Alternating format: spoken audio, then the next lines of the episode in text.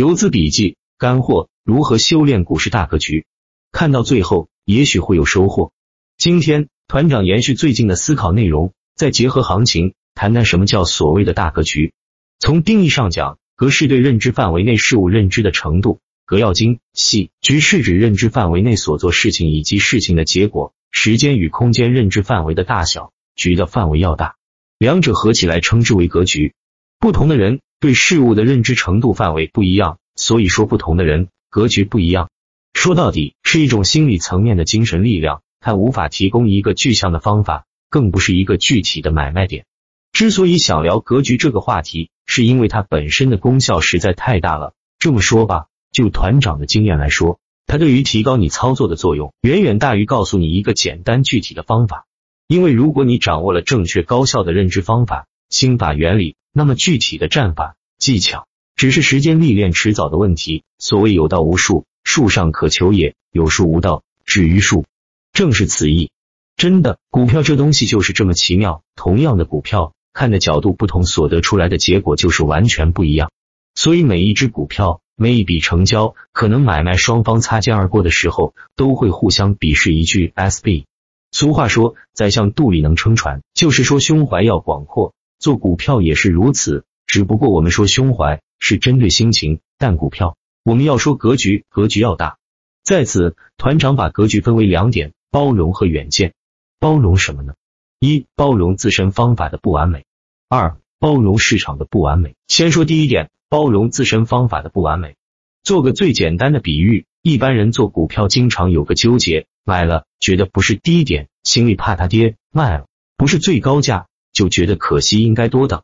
不管怎么做。总是不开心，因为无比纠结。但回过头来想想，你已不是市场的主力资金，凭什么就非要让你卖在高点，买在低点呢？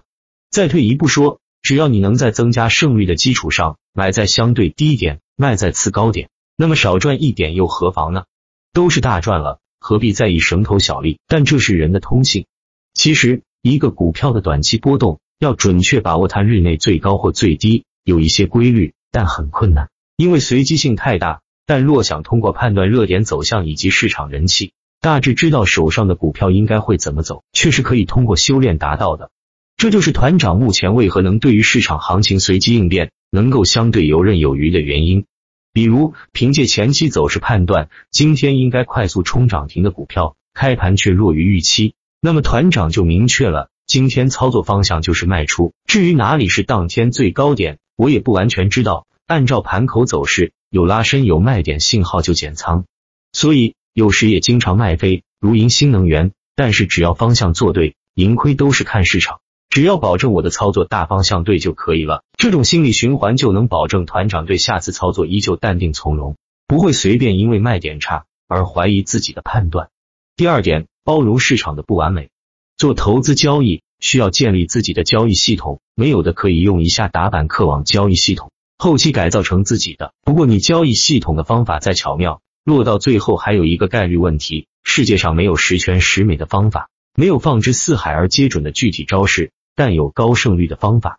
曾经有一段时间，团长也为了最大限度的完美自己的系统方法，每当有失败的时候就死磕，试图不断的修正，追求完美，但最后却发现有些失败根本是没道理的。问题来了，如果想规避这些失败的股票。也就难免规避一大批好的股票，这时候就必须要有取舍。如果无法包容市场的不完美，钻牛角尖，做到后面好像变得什么都不会做了，迷失了自己，那才真是得不偿失。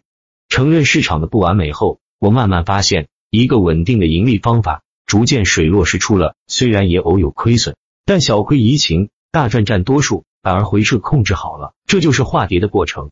今天就先写到这里。